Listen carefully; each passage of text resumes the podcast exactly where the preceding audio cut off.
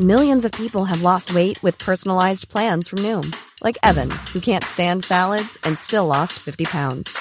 Salads, generally, for most people, are the easy button, right? For me, that wasn't an option. I never really was a salad guy. That's just not who I am. But Noom worked for me. Get your personalized plan today at Noom.com. Real Noom user compensated to provide their story. In four weeks, the typical Noom user can expect to lose one to two pounds per week. Individual results may vary.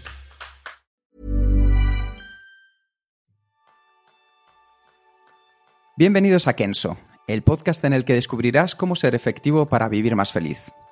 Soy Quique Gonzalo, maestro en el arte de hacer listas sin parar. Y yo soy Jeroen Sánchez, maestro en no dejar de tocar la configuración de las aplicaciones. En el episodio de hoy tendré la enorme suerte de poder entrevistar a uno de los referentes, personas más conocidas y que más aporta en el mundo de la productividad personal. Y no es otro que Jerún Sánchez. La primera pregunta, Jerún, Jerún, Jerún, Jeroen, he oído de todo. ¿Nos puedes indicar, nos puedes decir cómo se pronuncia de verdad tu nombre?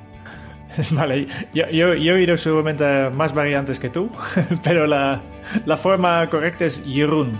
Jerún. Jeroen. Es un poco complicado y yo siempre digo que si haces un buen intento y, y, el resultado cae más o menos entre Diego y Jesús, pues ya estoy, ya estoy contento. Ya sabes que hablamos de ti, ¿verdad? Sí, efectivamente. Fenomenal, Jerún.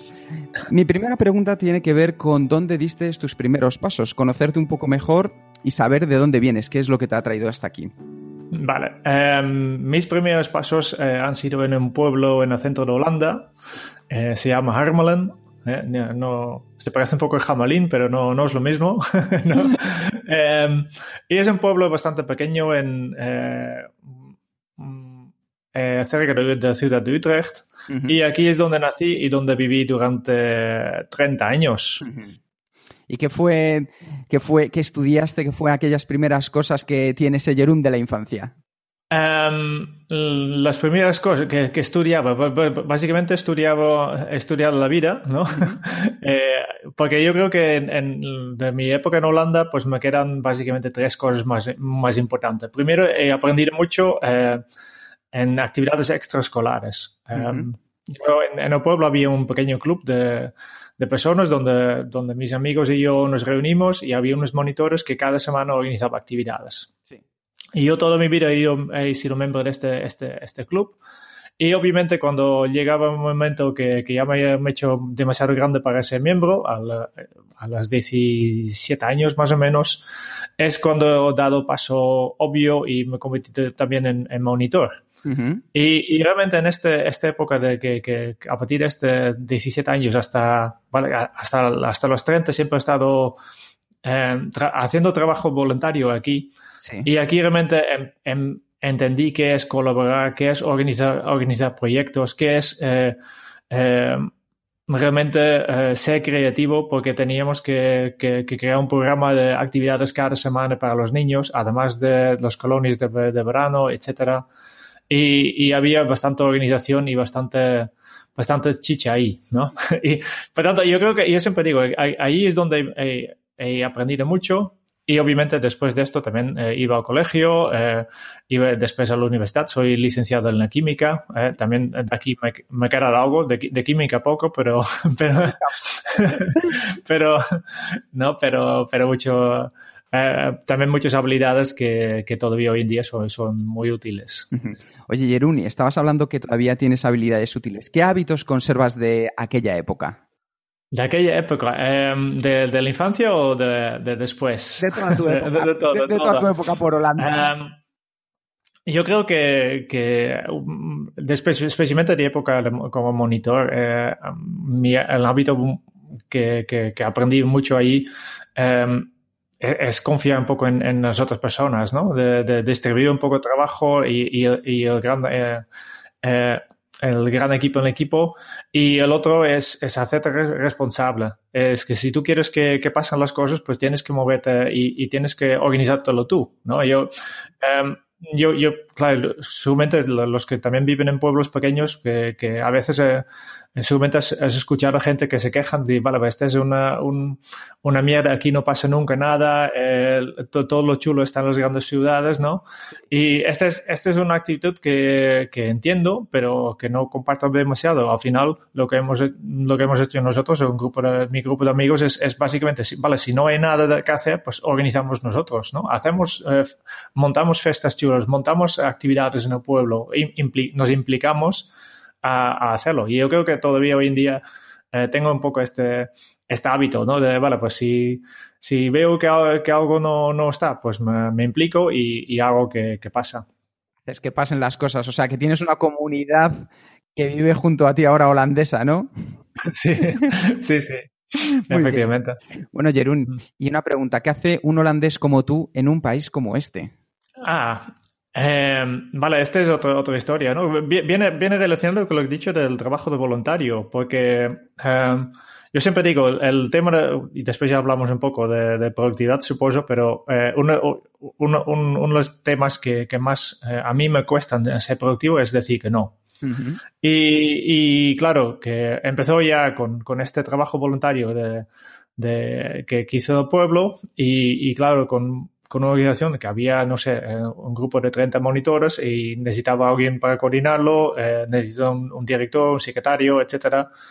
Y pues mira, dos, dos, después de dos años haciendo monitor ya, ya entraba en, un poco en este rollo de, de coger un poco de, de cargos, ¿no? de, de competir en el secretario de, de este, este club. Eh, después necesitaban a alguien para representar este, eh, el club de mi pueblo en, en nivel regional y iba yo, no, no solo, pero con otros, ¿no? Y, y después eh, ah, también resulta que hay una eh, formamos parte de una organización nacional y, y tenía que ir allá, pues eh, iba yo, eh, representa nuestra, nuestra región, ¿no? Y, y así hasta a nivel internacional.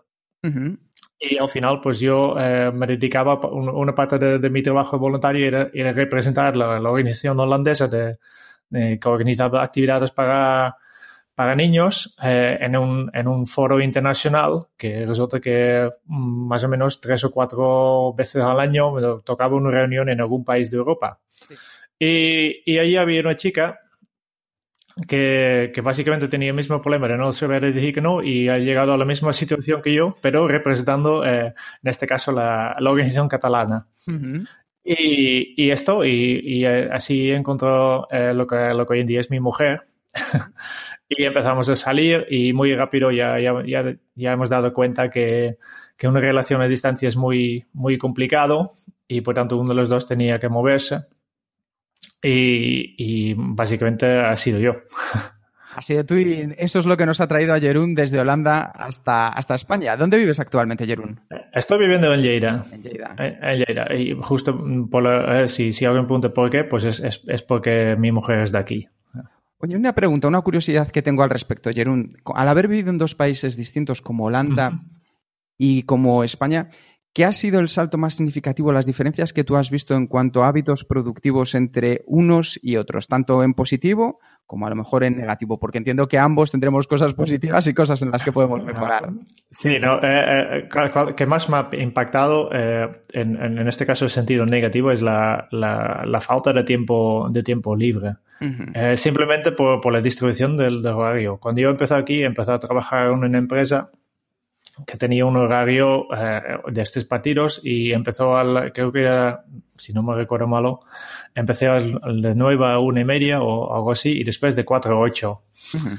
es, eran días enteros y yo pensaba, vale, pues yo en Holanda empezó bastante temprano a trabajar eh, a las 3 y habitualmente a, la, a las 4 de la tarde ya, ya está acabado y, y, también en Holanda es bastante común de, de tener bastantes actividades eh, sociales, eh, habitualmente después de cenar. Y como cenan, la cena es a las seis, pues queda, muy, queda toda la tarde libre para, para este tipo de cosas. Y aquí, pues me, me costó encontrar este espacio, porque en mi tiempo libre que en Holanda estaba todo compactado por la tarde, eh, aquí estaba distribuido, porque yo tenía un poco, un, una hora y media o algo así eh, por la mañana, antes de ir a trabajar, después a mediodía un poco y, al final del día. Este es un poco lo que, lo que más me, me, me ha costado, ¿no?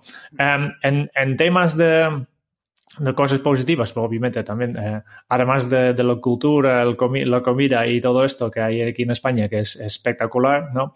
Sí. Eh, lo, que no, lo que también me gusta es que, que, que, las cosas aquí no son tan rígidos como en Holanda. En Holanda hay muchas eh, reglas, muchas normas, eh, y aquí la gente simplemente es, es más libre y, y, hay más libertad de, de hacer lo que, eh, lo, que, lo que tú quieres hacer. Uh -huh, uh -huh. ¿Y qué crees que aporta esa, esa libertad de poder hacer lo que tú quieres hacer? ¿Qué aporta? Um, por un parte, yo creo que, que, que, da más espacio para desarrollarte un poco, ¿no? Eh, no, hay, no hay tanto expectativas de qué es lo que realmente tienes que hacer, está más aceptado que, haces lo que, que seas diferente. Uh -huh. ¿no? que en, en, Holanda está, está bastante mal visto, alguien que, que sea diferente, bicho raro, ¿no? y, y, aquí hay más interés, interés en estas cosas y, y, yo creo que ayuda a desarrollar a la gente. Un punto de vista muy interesante, Jerón, muy, la verdad es que muy interesante. Bueno, ya sabes que esto es una entrevista acerca de productividad personal, acerca de efectividad y vamos a ir a, a por ello, Jerón. Uh -huh. ¿Por qué comenzaste en el mundo de la, de la productividad personal? ¿Por qué empezó? Um, el, el, tema en sí siempre, siempre me ha interesado. Desde, desde, yo creo que desde pequeña, ya, ya en la, la, librería ya había una sección de, de, de papelería había uh, bloques de, con hojas especiales para tareas o para facturas o, y a mí me encantaba. No tenía ningún uso para estos, pero a mí me encantaba. Siempre, siempre tenía un poco, un poco interés raro, ¿no?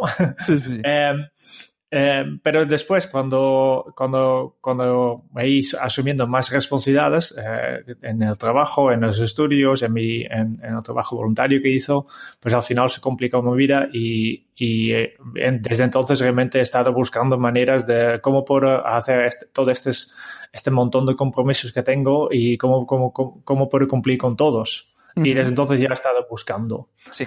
Um, y y obviamente el tema de productividad no, por entonces no estaba bastante popular, este es bastante más reciente, ¿no? De, a partir de yo creo que, que no Se mundo... llamaba por aquel entonces gestión del tiempo.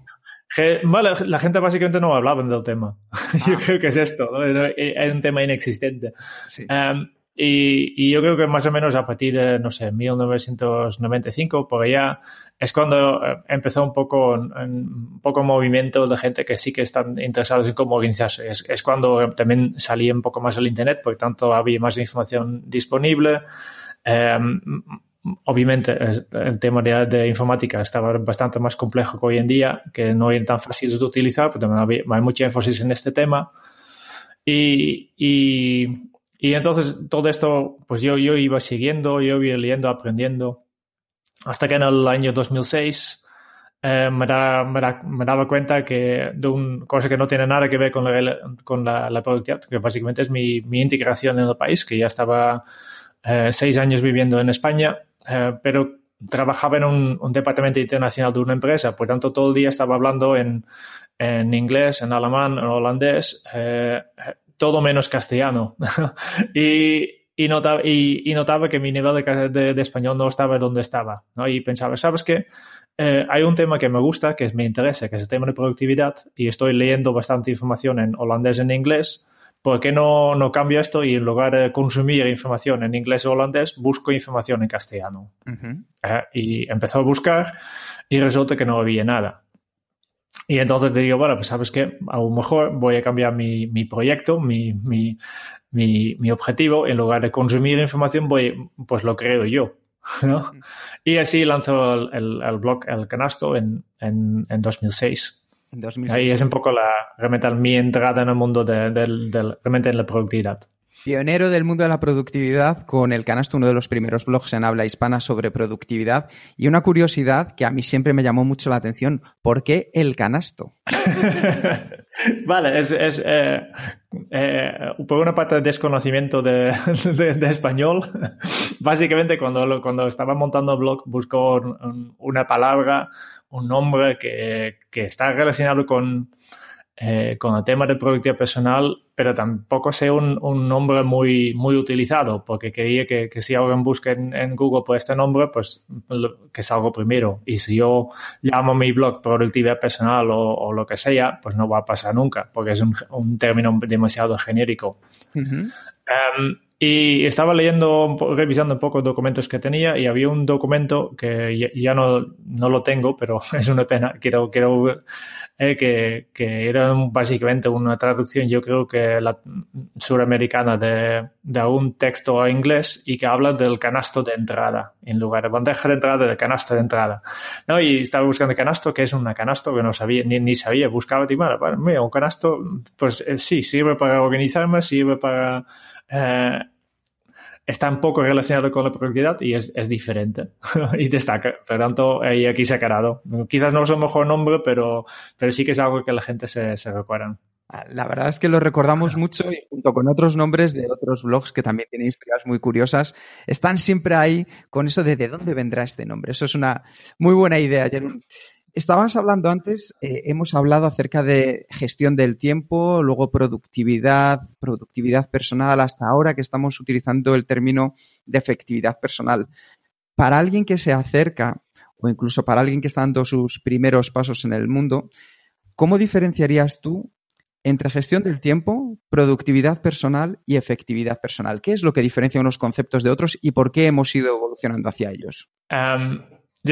Para explicarlo un poco, yo, yo quiero eh, distinguir un poco la, la, punto de vista de, desde una persona que quiere mejorarse y desde el punto de vista de un experto eh, o, o, un, alguien que sabe de productividad, ¿no? Muy bien. Um, ¿Por qué? Porque al final, eh, hay, porque al final la gente que utiliza gestión del tiempo no porque realmente quieren gestionar el tiempo, porque ya sabemos que no podemos gestionar el tiempo, ¿no? Uh -huh. Porque simplemente porque son personas que han detectado un, un problema. El problema es que, mm, que, que, que, están estresados, que tienen un alto cargo de trabajo, que no sabe priorizar bien, eh, que, que recibe muchas interrupciones, que, etcétera, eh, y están buscando solución. ¿no?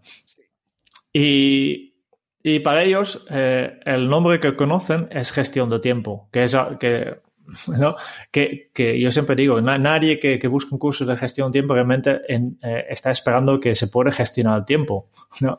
Eh, será gestión de trabajo. Por tanto, eh, es, a, veces, a veces tenemos, tenemos palabras que vienen de otra época que, que, van cambiando un poco sentido, ¿no? Uh -huh. y, y, obviamente como, como experto pienso, vale, pero el, el, gestión de tiempo no es el, no es el término correcto, ¿No? ¿Por qué? Porque no gestionamos el tiempo, lo que gestionamos son nuestras acciones, nuestra atención, etcétera, ¿no? Um, pero por otro lado es lo que, lo que utiliza la gente. Es, es una palabra eh, que ha ido cambiando de, de, significado en el tiempo. ¿vale? Y no es la primera vez, ha pasado muchas veces, ¿no? De, por ejemplo, si, si te hablo de un coche, hoy en día ya, nada, ya, nada, ya nadie piensa en, en, en, en un carro con, con, cuatro caballos delante. ¿no? Que, pero ahí, ahí viene, ahí viene la, palabra de coche. El coche de caballos. El co coche de caballos, sí. ¿Eh? Y, y, es lo mismo yo creo que está pasando con, con, gestión de tiempo. Todo el mundo habla de gestión de tiempo, pero ya ha cambiado este significado, ¿no? Eh, por eso digo que desde el punto de vista de, un, de una persona que quiere mejorar, pues gestión de tiempo para mí es perfecto. Ahora, eh, si, si, quiero ser académicamente correcto, digo, obviamente no es el término que utilizaría, porque no estamos gestionando el tiempo. Y por eso hemos querido ampliarlo y, y todavía estamos en, en, en, ello, porque yo creo que muchas, muchas personas no, eh, no hemos encontrado un poco de la, la palabra exacta, ¿no? De, de, gestión de tiempo hemos, hemos ido a, a, la productividad personal, ¿no? Que productividad básicamente mm, tiene que ver todo con, con producir resultados, ¿no? Sí. Y, y, añadimos personal para distinguirlo de productividad empresarial o de, o de las fábricas. Uh -huh. um, y, y, tampoco nos, nos, gusta, nos gusta demasiado como a, a los expertos porque mm, al final eh, puedes preguntarte si realmente eh, producir más es, es mejor, ¿no? ¿no? Eh, aquí falta incluir un poco el tema de, de, calidad, ¿no? Y al final, últimamente lo, lo, que estamos hablando es la efectividad, que básicamente la efectividad es la combinación de eficiencia y eficacia, ¿no? Eficacia siendo haciendo los cosas correctas y eficiencia es eh, haciéndolos con el uso óptimo de recursos. Pues de, básicamente son englobo dos pilares. Yo creo que incluso este es, es, demasiado simplificado, pero no conozco ninguna palabra mejor, ¿no? Sí. Porque no solo es hacer las cosas correctas eh, y, y, y, y, hacerlos de forma eficiente, yo creo que eh, hay, hay, más factores, como, como estabas trabajando en Kenzo, ¿no? De temas de autoconocimiento que nos ayuda bastante, eh, con sentido, por ejemplo, ¿no?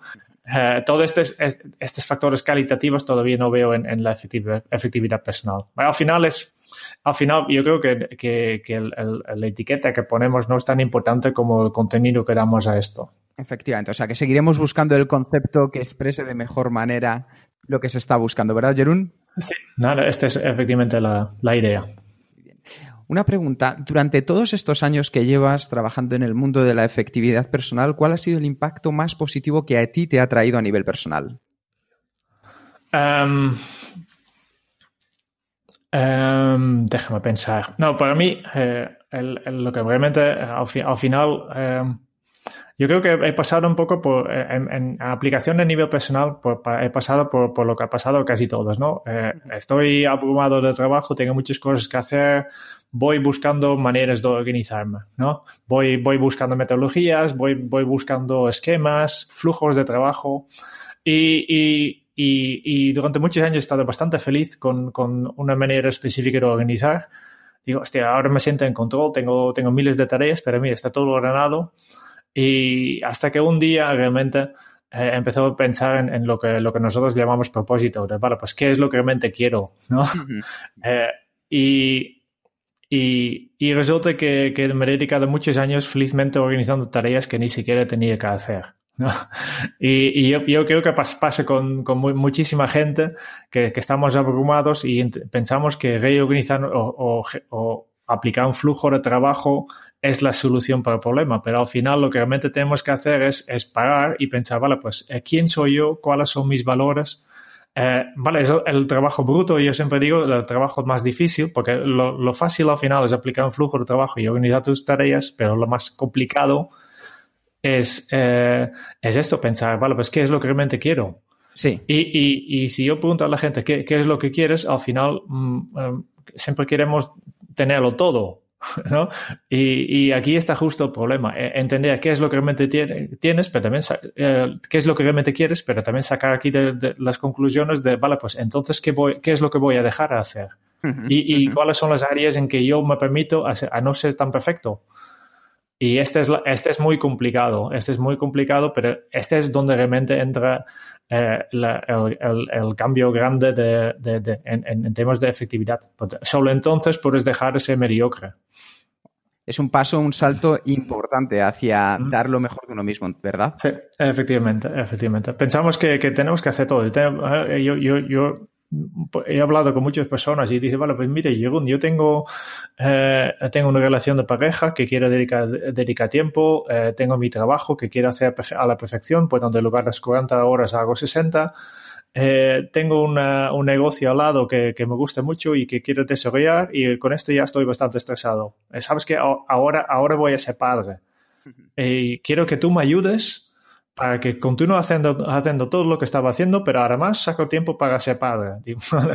no, es un caso, son casos reales y, y, y, y, es lo que digo, queremos hacerlo todo. No, al final, si, si hay que decidir qué es lo que quieres ser, ¿no? ¿Quieres ser eh, un gran empresario? Pues dedicado al trabajo, pero, no, pero, pero este, este tiene eh, quizás consecuencias por, por, tu relación con tu pareja. ¿Quieres ser el padre más fantástico? Pues no, ya no puedes dedicarte 60 horas a la semana al, al trabajo.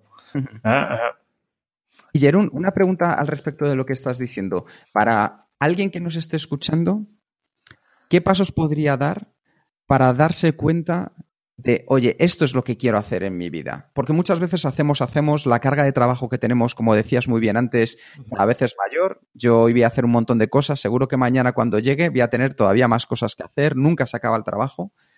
Claro. ¿Qué puedo hacer para darme cuenta de qué es lo que quiero en mi vida? Um, vale, nosotros siempre digamos que, que, que la, seguramente ya lo sabes. La, la, una de las cosas que puedes hacer es, es mirar atrás en tu pasado y buscar momentos en, en, tu vida en que tú realmente estabas contento y, y, y, busca tu por qué. Busque, vale, porque en este momento específico que tú has vivido, eh, ¿cómo es que estabas tan contento? ¿Qué, qué ha aportado esto? Sí. ¿Eh? Este te da un poco las claves de, de, qué es importante para ti. Uh -huh. Y, y, y reflexiona un poco de, profundidad, ¿no? Dedica, dedícalo tiempo. Estamos también en, en, una sociedad que queremos respuestas rápidas y este es justo de los cosas que no va rápido, porque esto no nos gusta, ¿no? Porque requiere reflexión, requiere darle vueltas y, y cuesta mucho. Eh, por eso digo, darle vueltas porque al final eh, si yo pregunto eh, a, una persona cualquiera, ¿qué, ¿qué, es lo que, imagínate que, que, ganarías la lotería, ¿qué, ¿qué, harías? Todo el mundo casi, todo el mundo dice, dice lo mismo, dejaré de trabajar, mm, me voy a la playa y me, y me quedo ahí. Y resulta que todo el mundo también ya sabemos en, en, nuestro corazón que este no, no nos hará feliz. Eh, sí, sí, durante unas semanas está perfectamente bien, pero al final te, te aburres y, y, te falta sentido en, en tu vida. ¿No? Y entonces viene la, la, la pregunta. Entonces, ¿qué, ¿qué, harías, ¿no? Para dar sentido a tu, a tu, vida. Siempre preguntar un por qué más, un por qué más, un por qué más a lo que estamos haciendo. ¿Y por qué? Sí. ¿Y por qué? Muy bien. Durante todo este tiempo, Jerún, al final hemos hablado de lo que es el cómo has llegado hasta aquí, grandes logros que has tenido, ¿Cómo es que te has convertido en un referente de la efectividad personal, Jerón? ¿Qué es lo que has hecho para ser un referente en España de, este tema? Uy, um, vale, no sé si si realmente he hecho cosas. Yo, yo, siempre digo, yo veo más con un, como un accidente que algo, porque yo nunca salía para, yo quiero ser un referente, ¿no? Yo simplemente he montado, montado blog porque, porque tenía una necesidad propia, ¿no? eh, este por, una, por un lado. Eh, por tanto, eh, por un lado soy referente, me, me, cuesta decirlo que soy referente, pero, pero la gente me considera un, un, referente porque, porque, primero porque he sido uno de los primeros. Sí. Y es, hoy en día, pues hay mucha más gente que se dedica a esto y es mucho más difícil entrar en este mundillo o al menos eh, que sea considerado un referente.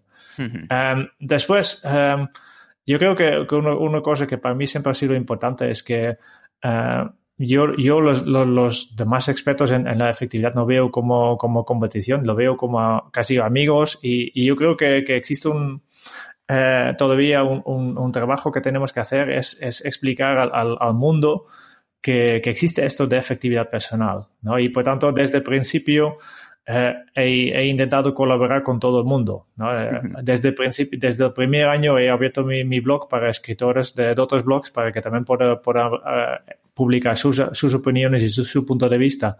Y este para mí también yo creo que ha ayudado, ha ayudado bastante, bastante, ¿no? Y, y, y, después, pues eh, al final, eh, para ser referente, pues mm, hay que dar, hay que dar mucho. Yo, yo, ¿no? yo, yo publiqué todavía hoy en, uh, en, la actividad cada semana un artículo que es información, hay información gratis, pues hay miles de artículos en el canasto, hay, hay un montón de material, de hojas de trabajo que, que te puedes descargar uh, gratis.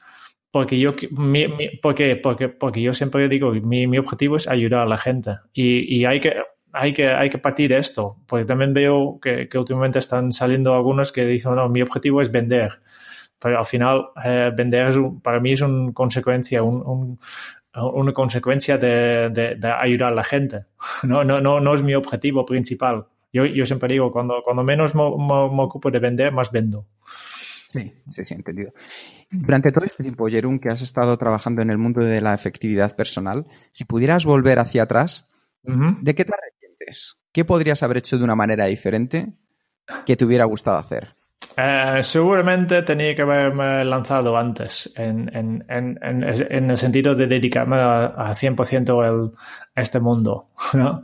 Um, porque durante los primeros años que, que, ha sido un hobby, que siempre una página que yo tenía, um, y obviamente tenía un trabajo a tiempo completo al lado y me gustaba, me gustaba aún más mi hobby que, que el trabajo. Y, y bueno, obviamente este pasa con mucha gente, pero lo que pasa es que yo además ya desde eh, que en los últimos años antes de lanzarme ya tenía claro que, que había un mercado, porque ya, ya me estaban contactando empresas, pero aún así me, me ha costado mucho dar, dar el salto de dejar, dejar mi trabajo y dedicarme eh, 100% al, al, tema de productividad. Simplemente porque, primero, yo, yo nunca he tenido ni, ni empresa ni autónomo, eh, solo de, ¿no?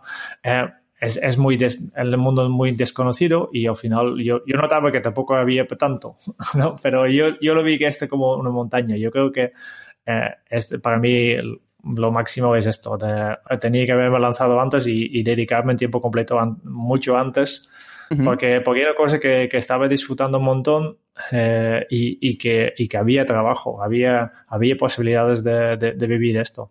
Simplemente por, por mi miedo y, y por miedo a, a, a vale, en, al, al, desconocido, seguramente, y, y, por mi alergia en, en, burocracia, ¿no? que, que todavía mantengo, pero, pero, pero este, este, pues me he dado muchas vueltas antes de, de lanzarme y, y, tenía que haber hecho antes. Oye, ¿y qué has cambiado desde ese momento en el que te diste cuenta que te tenías que haber lanzado antes? ¿Qué has cambiado para poder mejorar en este punto? Um, Sí, he mejorado. No creo que he mejorado mucho. Al final, no, me digas, no me digas que no has mejorado. En este sentido, en este, no, yo, yo soy, yo soy eh, todavía hoy día alguien que va muy por, por caminos seguros, ¿no? Eh, vale, tú, tú, tú, ya sabes mejor que nadie que me gustaría probar las cosas, planificarlo, pensarlo muy bien antes de, antes de dar cualquier paso. Eh, uh -huh. todavía soy así. Lo que pasa es que desde entonces no he tenido que dar un paso tan grande eh, por tanto, no, pues, vale, la, la, historia ya, ya enseña que so, soy capaz de dar pasos grandes, pero lo que pasa es que me cuestan y que, te, que doy muchas vueltas, ¿no? y, y, tampoco creo que esté tan malo, pero al final de, después piensas, vale, pues tampoco había para tanto. Y, pero al final es, eh, es como soy. Es cierto, es cierto, porque en el fondo humaniza un poco la figura de todos los referentes que hay ahora mismo en el mundo de la efectividad o de la y mm. yo creo que hace más humano a la persona que está al otro lado. O sea, que eres, eres, eres tan humano como nosotros, que vale. sigues teniendo tus problemas de productividad en el día a día, ¿verdad? Yo, yo, yo creo que, al menos de, de todos, los, eh, todos los expertos en productividad que yo conozco, eh, en, en, fondo son gente muy improductivos, ¿no? que, que, básicamente son gente que son... son son más, más, desastre que tú y por tanto mucho más antes que tú han tenido que buscar soluciones y han tenido que investigar temas y, y, y, y este es lo que comporta ahora. Pero, pero claro, yo siempre digo que eh, imagínate una persona que, que de naturaleza eh, es muy productivo y, y, le viene todo como, como nada, como respirar, uh -huh. no, no le sale en la cabeza explicarlo a la gente. ¿no? Por ejemplo, a mí, a mí nunca me salía, no sé, eh, eh, salía en, la cabeza montar un curso sobre, sobre, cómo respirar, porque para mí respirar, es una cosa natural, ¿no? Eh, y, claro, al final, ¿qué, qué, qué, es interesante para explicar? Pues, obviamente, eh, cuando tú has notado un, un tránsito enorme, una, una, transición enorme, este es interesante y este quiero explicar. Oye, Jerón, pues te voy a pedir profundizar un poquito más en tu vida, en tu día a día. ¿Me dejas? Sí, tanto. Sí, fenomenal. Oye, me gustaría conocer cómo es un día a día en la vida de Jerún, por ejemplo. Lo primero, ¿en qué momento del día te sientes con más energía? Para ponerte un poco y poder localizar, saber cómo te mueves. ¿En qué momento tienes ese punto clave, pico de energía? Vale, um, en, mi, en, mi, caso, eh, pues estamos hablando un poco de, de cronotipos, ¿no? De, de, de, cómo, es, cómo soy de natura. Um, yo soy de, arrancar poco a poco, Uh -huh. ¿eh? Por tanto, necesito primero un café, necesito eh, despertarme con tranquilidad eh, y más o menos, eh, no sé, una hora y media, dos horas después de, de haberme despertado es cuando realmente eh, empieza a arrancar. ¿no? Y, uh -huh. y por tanto, habitualmente es el, al, a la mitad de la mañana es cuando tengo mis, mis, mis horas de máxima energía. Y, ¿Y qué haces en esas horas de máxima energía, Jerón? Ah, eh, depende de lo que hay. Básicamente, yo, yo, tengo dos tipos de días, ¿no? hay días que, que estoy aquí en mi, en, en mi, despacho de casa trabajando y o hay días que estoy impartiendo, impartiendo cursos, ¿vale? Uh -huh. um, si tengo que impartir un curso, pues no tengo más opciones, tengo que, que, hacer lo que hay que hacer, ¿no? Independientemente del horario, tengo que estar a tope en, en, durante todo el día. Obviamente, cuando trabajo, trabajo, desde casa, pues tengo más... Um, más libertad en este sentido, por planificar mis días y habitualmente estas horas de, de máxima energía es realmente cuando intento bloquearme, habitualmente me desconecto completamente del mundo y, y me dedico básicamente a producir, a escribir, a pensar, a, a, a, a, crear cosas. No quiero consumir nada, básicamente es para producir. Depende de lo que tengo que producir en este momento, si es un vídeo, un texto, eh, ideas para un curso, eh, eh, este, es, este, es, este es el momento. Y luego llega la, la hora de comer. Sí. Muy bien, pues mira, aprovechando que el Pisuerga pasa por Valladolid, ¿cuáles son tus hábitos un poco de, de comida? Entender cuáles son tanto para tu desayuno, tu comida, tus cenas. Vale. Um, desayuno holandesa. Eh, quiere decir, bocadillo eh, directamente. Yo, yo, no soy capaz de hacer nada si no, no he desayunado. Por tanto, es, es lo primero, ¿no? De, eh, de, me levanto y lo primero que hago es me preparo una infusión y me preparo la, la, la bocadilla de, de, queso o lo que sea, de, de embutidos. Um, y y como todavía voy en, en, en, fase despertándome, pues poco a poco, pues mientras, mientras como esto, pues leo un poco de un libro o lo que sea para, para arrancarme poco, para prepararme básicamente para eh, este momento de máxima energía que vendrá. ¿no? Pero primero necesito esto, necesito mi, mi bocadillo a la primera hora de mañana. No, no, me he acostumbrado a, a, a, a, los hábitos españoles, ¿no? De que, que, la gente que sale de casa con solo un café y después a media mañana comen algo. No, no para, mí, hasta que, hasta que no llegue este, este bocadillo de media mañana, no, no puedo hacer nada. ¿No? um, por tanto, esto, um, primera infusión. Después a media, sí que, sí que me tomo un café a, a media mañana Normally, being a little extra can be a bit much, but when it comes to healthcare, it pays to be extra. And United Healthcare makes it easy with Health Protector Guard fixed indemnity insurance plans. Underwritten by Golden Rule Insurance Company, they supplement your primary plan, helping you manage out of pocket costs without the usual requirements and restrictions like deductibles and enrollment periods. So when it comes to covering your medical bills, you can feel good about being a little extra. Visit uh1.com to find the Health Protector Guard plan for you. Millions of people have lost weight with personalized plans from Noom, like Evan, who can't stand salads and still lost 50 pounds. Salads, generally, for most people, are the easy button, right? For me, that wasn't an option. I never really was a salad guy. That's just not who I am. But Noom worked for me. Get your personalized plan today at Noom.com. Real Noom user compensated to provide their story. In four weeks, the typical Noom user can expect to lose one to two pounds per week. Individual results may vary.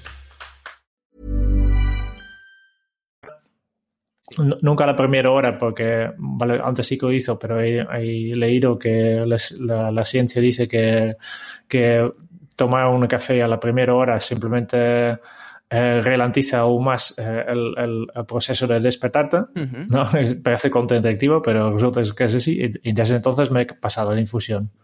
Y a la hora de comer, pues eh, si estoy en casa, habitualmente me gusta cocinar, pues siempre como ya estoy trabajando en casa, me, me pongo a cocinar, uh, obviamente comemos bastante saludables, poco, eh, muchas, muchas verduras, me encantan las, las verduras, eh, eh, carne a la plancha, habitualmente, y, y después pues descansamos un poco y por la tarde un otro rato de trabajar y, y la cena, pues estamos intentando de, de, de adoptar un poco más un ritmo más, más del norte de Europa para, tener, para, para no, no, comer tan, tan tarde, pero en temas sociales es, es complicado. Es complicado aquí en España. Eh, sí, sí. Acabo de decir, perdona, acabo de escuchar que eres un pequeño fan de la siesta, ¿eso es verdad? Sí, vale, eh, soy fan, aunque no lo hago tanto como, como me gustaría, porque, porque también eh, el, a mí, después de comer también para mí también es un momento para porque puedo estar con, con mi familia, con mi, con mi mujer y hablar de temas y, y por tanto, si, si puedo, hago la siesta, pero si solo, si mi mujer tiene un día, día ocupado y solo viene, viene para comer y no lo veo mucho, prefiero pasar este, este, este rato con ella. Pero sí, en principio, um, yo, yo siempre, la siesta y, y, y pausas en general, es un, eh, es, son temas y yo creo que, que no valoramos, valoramos suficiente, ¿no? Estamos pensando um, siesta es, es tiempo improductivo, pero al final, um, a mí, cuanto más pausas tomo, más aguanto, ¿no? Sí. Y más, más, más, más, horas de alta energía tendré y, y por tanto más, más puedo producir en un día, más, eh, más efectivo será mi día. Ahí al final pensamos un poco de, en pausas espera de tiempo porque, porque además no estamos, ya, ya nadie hace pausas de verdad porque incluso en las pausas estamos pendientes de los móviles y, del email y de, eh, hay, hay, mucha gente que incluso en sus pausas están trabajando y, y nos cuesta, hemos perdido un poco el, el, el, el hábito de realmente no hacer nada. Sí, sí. Y Jerún, ¿cuáles son tus hábitos antes de irte a dormir? ¿Cómo son los últimos 60 minutos, la última hora de tu día?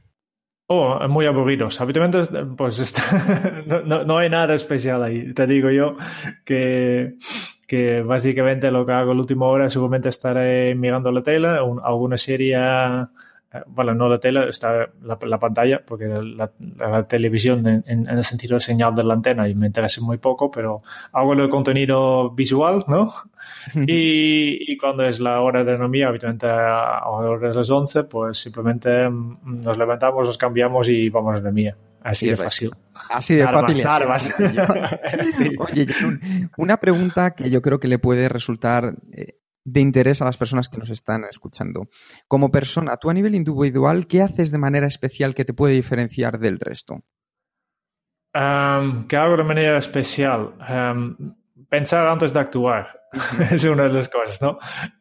yo, siempre, yo siempre digo, más que rutina de, final de día, eh, yo creo que es mucho más interesante tener una rutina de principio de día.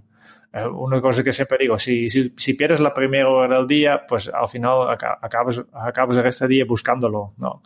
El, la como tú empiezas tu día y para mí es clave. Y por tanto, tengo una pequeña rutina que, que sí que para mí es clave, es, es, es mi rutina de, de, empezar el día.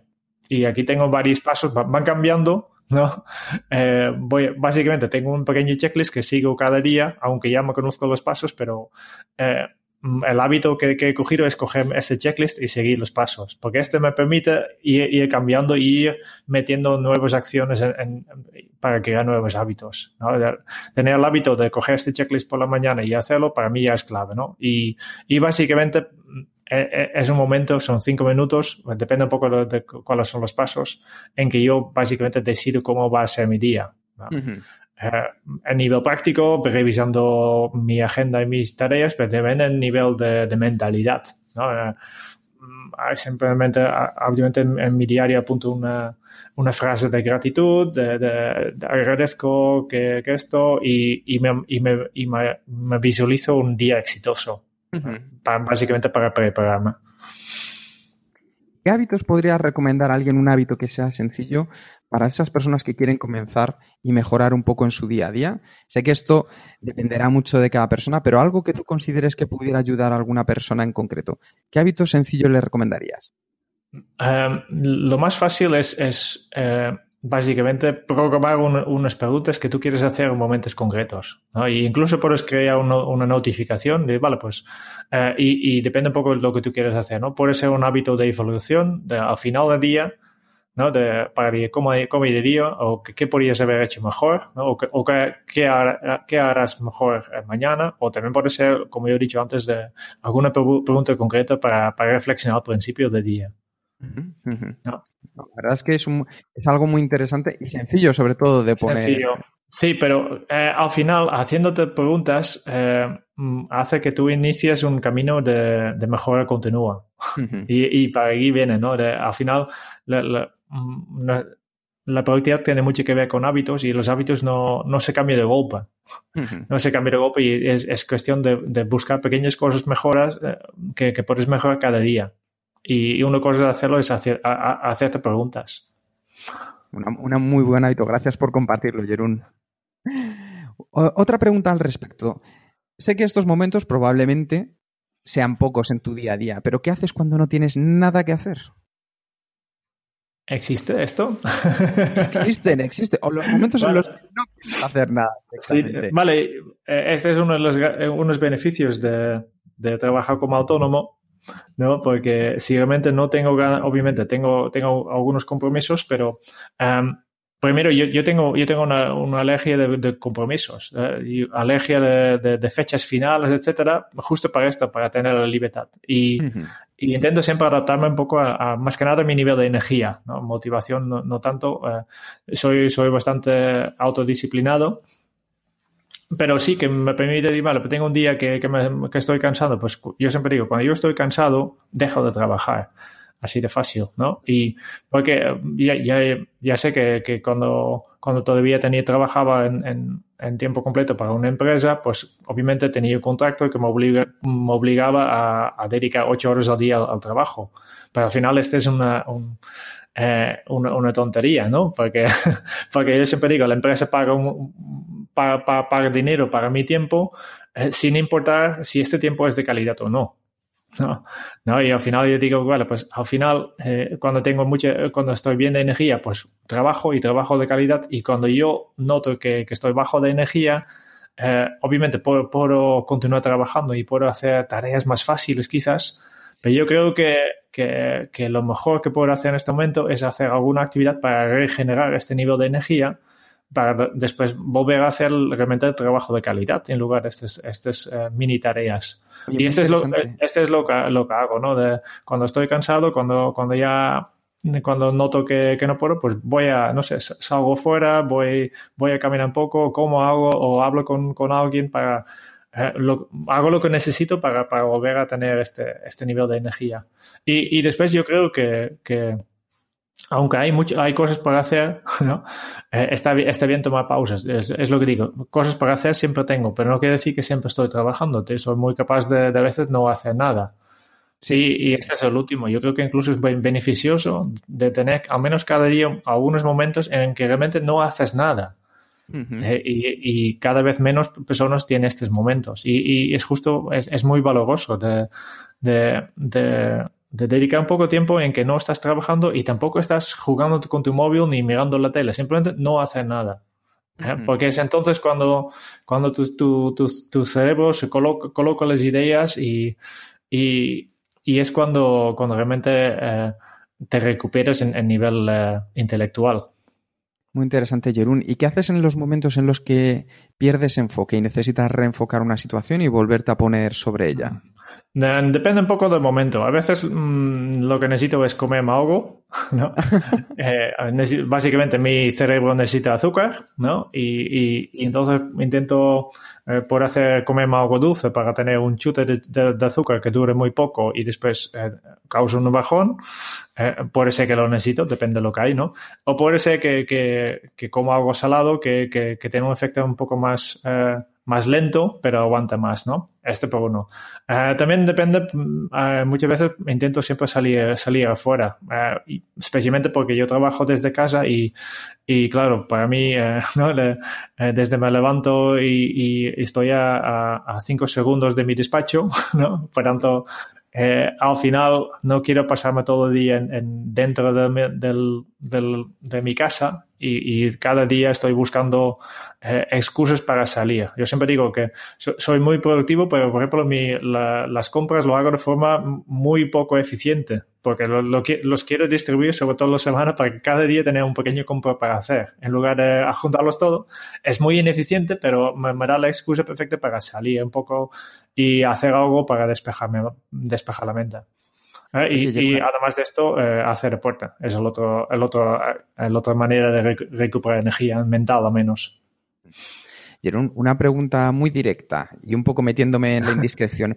¿Cuáles son las tres aplicaciones que más utilizas en el ordenador y en el móvil, sean o no de productividad o de efectividad? Mm, uh, en el ordenador, déjame ver, uh, iTunes, porque siempre uh -huh. estoy buscando, escuchando música. Eh, eh, aquí también eh, me he pasado un poco, he creado una lista de reproducción que es, eh, que es de, tan complejo que ni, ni, yo le entiendo las reglas que, que hace para generarlo, pero... Pero, pero tenía unas reglas pero, en su momento, ¿no? Sí, hay, hay, hay unos, unos 20 criterios, pero el resultado es que tienen la mezcla perfecta para, para trabajar con, con las, la música que más me gusta, que, que, que pasa más, más a menudo y canciones que no me gusten tanto, tan, eh, un poco menos, ¿no? Eh, este, pues todo el día, es lo primero, cuando me siento aquí pongo la música ya. ¿eh? después tengo diferentes listas de música para, para algunas actividades especiales, tengo una, eh, una lista especial para escribir, eh, una para, para ser creativo, etc. ¿no? Este es uno. Después, otro que utilizo mucho, Safari, o, o navegador web, eh, porque, porque vale, gran parte de mi trabajo es eh, eh, o investigar información, que, que, hoy en día está todo en Internet, o, o, o publicar eh, información, y este también lo hago casi todo en Internet, por tanto, eh, y, y, hay cada vez más aplicaciones que, que, en lugar de aplicaciones simplemente son páginas web. No es lo que me gusta mucho, yo prefiero aplicaciones de verdad todavía, más que el, el, una aplicación web, porque porque se puede, eh, se puede personalizar más y se puede vincular más a, a, otras, pero esta es realmente la aplicación que más, más utilizo, ¿no? Y el tercero sería eh, entre OmniFocus o Basecamp. Básicamente eh, las dos aplicaciones que utilizo para planificar. eh, donde yo tengo apuntado qué es lo que hay que hacer y aquí también de- dedico tiempo a pensar cómo hacer y qué es lo que hay que hacer. Entiendo que también pueden ser las mismas en el móvil, ¿verdad? En el móvil, eh, música no tanto. En, en el móvil, en lugar de música, escucho podcast. ¿eh? Eh, por tanto, aquí eh, la aplicación es Overcast. estoy, estoy mirando. Después tengo en el móvil, mm, quizás no tanto Safari, para- porque, porque mm, buscar información, etcétera. No, me dedico más a. cuando tengo un rato y para leer, tengo, tengo una aplicación que se llama Instapaper, para, donde ya tengo textos guardados interesantes. Eh, porque será un momento que estoy, no sé, en la sala de espera o estoy, mm, mm, eh, y tengo tiempo para matar, pues entonces me dedico a leer y en lugar de buscar algo concreto, no me dedico a investigar desde el móvil, ¿no? Y, y relacionado con esto, la aplicación de notas. Fenomenal, Jerún. Ahondando un poco más, ¿cuáles son tus tres libros favoritos que tengan que ver con el mundo de la productividad o de la efectividad? ¿Qué libros recomendarías a las personas que están escuchando para Hmm. poder iniciarse en este tema? Um, hay, hay, hay dos libros que, que me encantan, que son del mismo autor, que, que son el de, de Charles Duhigg, Ujú. Eh, porque porque en- encaja en, per- en perfección lo que yo veo en, en, en qué es la productividad. ¿no? Al final la productividad es, es, eh, es optimizar un poco nuestro, nuestro recurso escaso que es la, la atención. Ujú. Y en nuestro cerebro tenemos dos patas. ¿no? Tenemos eh, el sistema límbico que, que, es, que es autónomo, ¿no? que, que hace mil cosas a la vez, y después tenemos la pata más consciente, el, el, el, el córtex prefrontal, ¿no? Ujú. que es donde, donde aplicamos la lógica. ¿no? Y la gracia de ser productivo es, es, es utilizar cada uno de estos, sa- saber utilizar cada uno de estos eh, dos patas del cerebro para, para realmente eh, para, para- para las cosas que hacen mejor. Ujú. Y, y el, el Charles Duhigg ha escrito dos libros. Uno es El poder de los hábitos, Sí. que básicamente explica cómo podemos traspasar tareas de, de nuestra eh, de la pata cerebro consciente a la pata inconsciente, ¿no? Y, y- y después, eh, por tanto, hablo mucho del, del- de este, de, del- de- bueno, hábitos, ¿no? De, de cómo podemos, eh, básicamente, poner el trabajo en, en modo autopiloto, ¿no? Sí. Que, no, que, no, que entonces ya no consume tantos recursos. Y después el otro libro, eh, siempre tengo que buscar el nombre en, en- en castellano, más seguro, más, más rápido y más, eh, más algo más.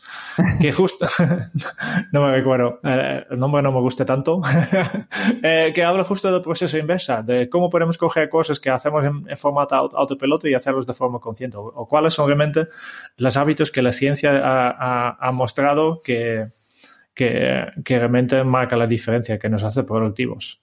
Eh, y, y la gracia es que es un libro, este último libro me, ha- me ha encantado porque explica un poco en, en- a través de casos reales, eh, en, en- en historias que, que han pasado, que, que en algunos casos todo- todos conocemos, que pasa cómo, cómo, cómo, cómo aplica, cómo, cómo es aplicado este, este- estos conceptos.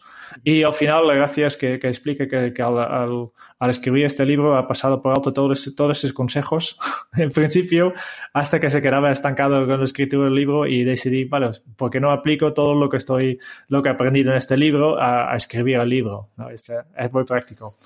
Um, y el tercero, que, vale, yo creo que no podemos pa- pasar al, al clásico en la, la productividad personal moderna o, o- o- o ya no tan moderna, pero el, el, el con eficacia de David Allen, que, que, que básicamente es una descripción justo de un sistema que te ayuda bastante en, en- en la organización de tu día a día. Muy bien. Muchas gracias por compartirlo, Jerún. Hemos llegado hasta aquí, hemos conocido de dónde vienes, hemos conocido cómo es tu día a día y me gustaría hablar un poco de- del futuro.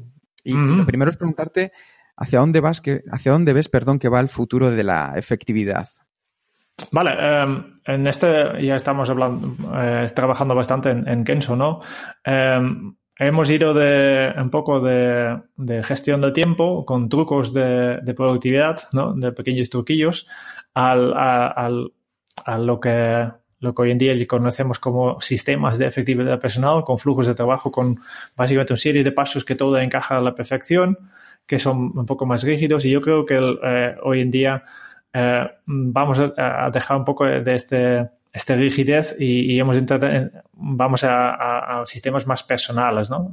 Hoy en día sabemos que de, la psicología que cada persona, aunque físicamente somos iguales, nos hemos desarrollado de forma diferente y por tanto eh, tenemos preferencias diferentes y sabemos que no existe un, sistema único que, que, sirva para todo el mundo, ¿no? Y, en lugar de, de de enseñar un flujo de trabajo eh, fijo para que, que, todo el mundo, y obviamente técnicamente todo el mundo pueda, aplicarlo, mm, creo que es mucho mejor buscar una, una manera de organizarse que, que se, adapta a la persona, en lugar de que, que, sea la persona que se adapta a la manera de organizar.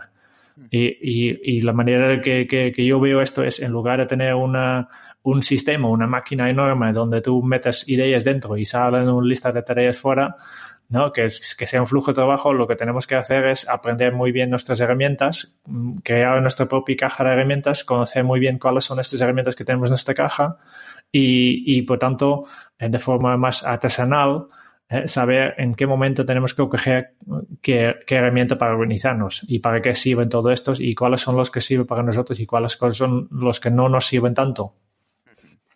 Muy interesante hacia dónde va el futuro. Una, pregunta y ya estamos terminando, Jerún. ¿Qué le recomendarías a aquellos, a aquellos oyentes que quieran dar sus primeros pasos en el mundo de la efectividad personal? una, pregunta básica. ¿Por qué quieres mejorar la productividad? ¿Qué es lo que te gustaría conseguir? y, lo digo siempre porque, porque he visto muchas, incluso de mis propios clientes, que, que básicamente estaban abrumadas y, y lo que porque trabajaban un montón ¿no? Y un montón de horas y no tenía tiempo para su familia, por ejemplo, y, viene a estudiar métodos de productividad personal solo para al final eh, hacer el, trabajo con más eficacia y como hacen el trabajo con más eficacia, su, empresa les enseña más trabajo y al final eh, la situación real no ha cambiado, ¿no? Que, que sí que son más productivos, producen más, pero no han conseguido su, su, su, objetivo real, no han solucionado el problema de fondo. ¿no? Por eso siempre digo, ¿qué es lo que realmente te gustaría hacer? De, eh, ¿Por qué quieres ser más productivo? ¿Que ¿Lo quieres para, mm, para lanzar un negocio al lado? ¿Y lo quieres porque quieres eh, eh, producir más? ¿Lo quieres para, para, estar más tiempo con tu familia? ¿Qué es lo que realmente, el por qué? ¿no? ¿Por qué quieres ser más productivo?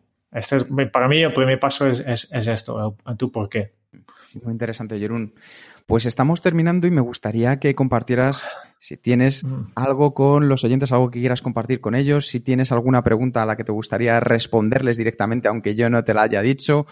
Te paso un, para un mensaje eh. para los oyentes. El, no, el, último siempre digo que esto de productividad eh, es, un camino. No es algo que dice, vale, pues voy a un curso y, o leo un libro y ya soy más productivo. Es un camino, es algo que hay que hacerlo paso a paso, eh, hay que caer, hay, que, hay que volver a levantarse. Eh, pero obviamente por, por este camino en diferentes formas. Yo, yo, yo siempre digo, como yo soy bastante autodidacto y y tozudo incluso, eh, he cogido el, camino más, más difícil, que es, eh, vale, yo me recuerdo incluso al principio ni, ni siquiera quería pagar un, libro, lo quiero leer un resumen, ¿no? y, y, al final, eh, pues esto, hay, hay, hay, hay, algunos atajos como, vale, como seguir un, un experto en, la productividad o hablar con esto o asistir a un curso o, o acompañe, pero al final, al final, tendrás que hacer el trabajo. Y, en temas de efectividad personal, en temas de, cómo funciona la mente, no, no hay atajos, no hay atajos, hay que meter el trabajo. Para mí esta es la, parte más importante, es un camino y hay que saberlo que, si empiezas a, si realmente quieres eh, mejorar tu productividad, pues mm, hay que saber que estás eh, empezando un viaje. Es un viaje que vale mucho la pena, yo creo que todo el mundo debería hacerlo, eh, pero obviamente no te puedo obligar. Ah, muy interesante esta reflexión, Jerón. Estamos terminando y tengo muchas ganas de que seas la primera persona que pasa por el cuestionario de efectividad Kenso. Es un cuestionario rápido de 10 preguntas. Así que cuando tú me digas, ¿estás preparado? Yo empiezo a lanzarte, estas 10 preguntas que van a ser comunes a todas las personas que pasen por las entrevistas de, de Kenso. Vale. Preparado entonces, ¿verdad? Muy bien, sí. Primera pregunta, Jerún. ¿Cuál es tu lema? Em, hay una Buena pregunta. hay, hay, una frase que, que, me gusta mucho que es de, a ver si, si lo me recuerdo bien, Henry Bergson, que, que, dice básicamente piensa como una persona de acción y actúa como una persona de pensamiento. y yo creo que eh, esta es para mí la clave, ¿no? De, um, buscando el equilibrio, porque para mí productividad tiene mucho que ver con buscar equilibrios entre eh, hay que pensar un poco sobre, sobre qué hay que hacer, pero, pero tampoco tanto que, que pierdes eh, demasiado tiempo, ¿no? De, al momento que tú dediques más tiempo en, en, organizar tus listas que en hacer el trabajo, pues no, algo no va bien, ¿no? Y por otro lado, pues tampoco eh, simplemente solo, solo, pasar, solo dedicarte a la acción sin, sin reflexionar tampoco tiene sentido. ¿Cómo se titularía tu biografía? Mi bi biografía, uh, ¿cómo se titularía? Uh, uh, yo creo que algo de era una buena persona. ¿Cuál es el libro que más has regalado? sin duda, el Organízate con Eficacia de, de David Allen. Yo, yo, no suelo regalar muchos libros, pero esto básicamente porque, porque es lo que me ha iniciado en, en, mi, en, mi, en mi camino hacia la efectividad. ¿Quiénes son tus héroes en la vida real? Uh, héroes en la vida real. Uh, tengo dos personas que, o, o, o, tres, tres personas que, que realmente admiro. Um, una es el, el, Mahatma Gandhi, simplemente por, uh, porque él enseñó de, en primera persona el valor de, de, sacrificio, de dejar de hacer algunas cosas y para, para, conseguir algo que es mucho más grande y enfocar, en, para enfocar. Um, después hay, hay, una persona que no, está muy, no es muy conocido, Jason Fried, que es el, el fundador de Basecamp, una aplicación y, y, su manera de expresarse, su manera de trabajar, su manera de, de también de, explicarlo y, sus valores me, inspira bastante en, en, las cosas que yo hago, ¿no?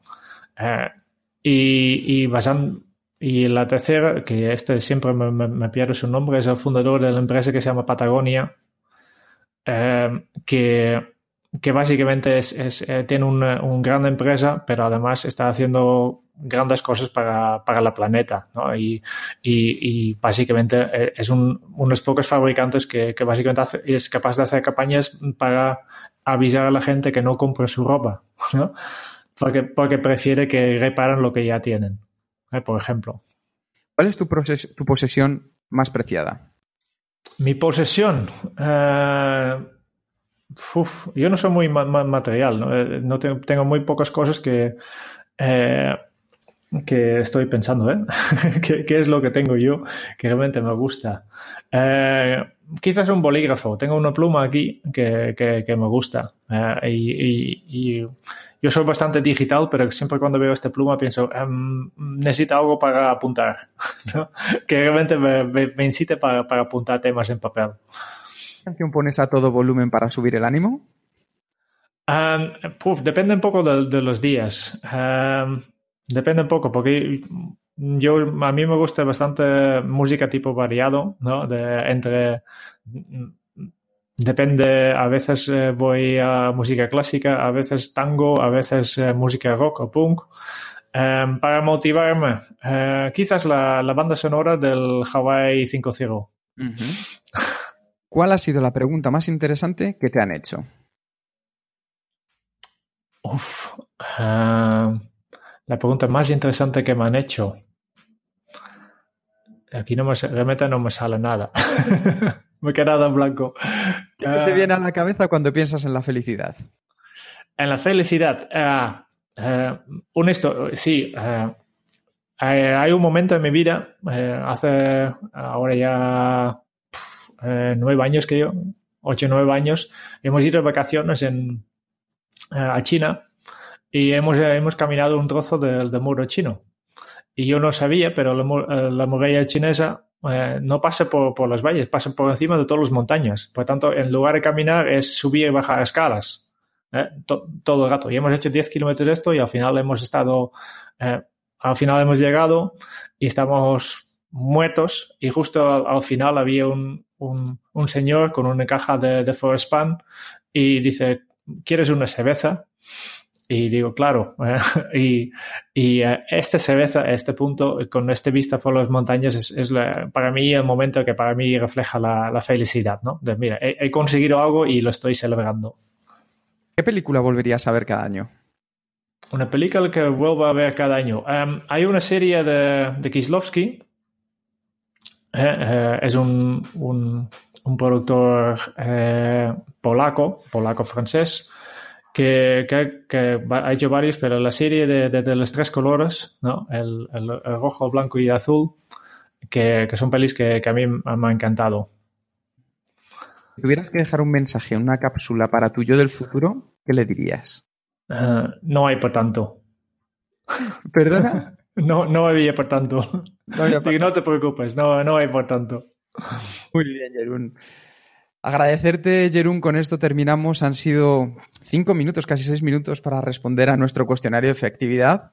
Ah. Agradecerte tu tiempo, tus respuestas, el haberte abierto con toda esta información que, que nos has mandado.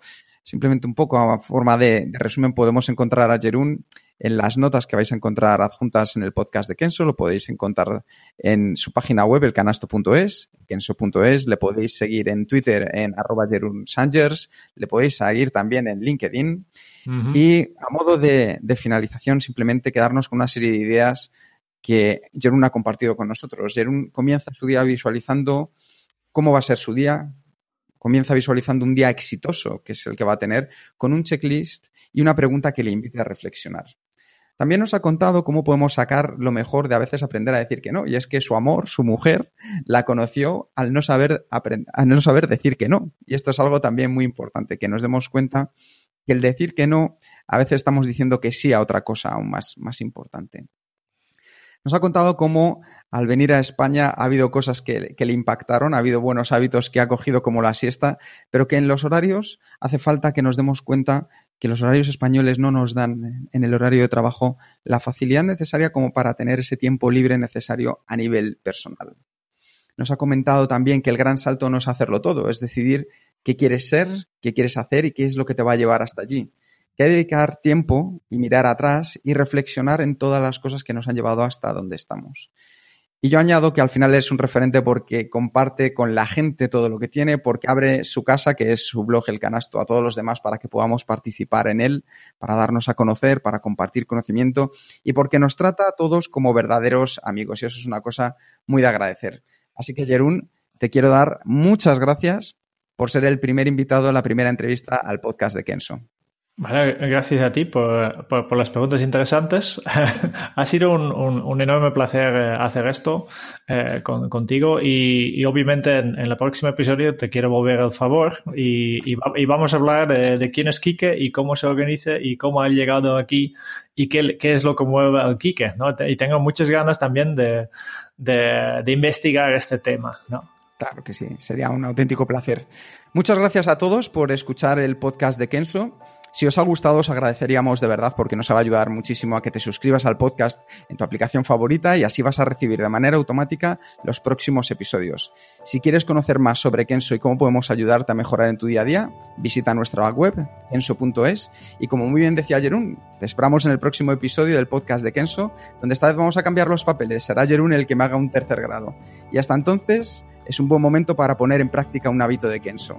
Un hábito que nos ha recomendado Jerún. Piensa en por qué quieres ser más productivo. Muchas gracias por estar ahí y hasta pronto. Hasta pronto. Chao.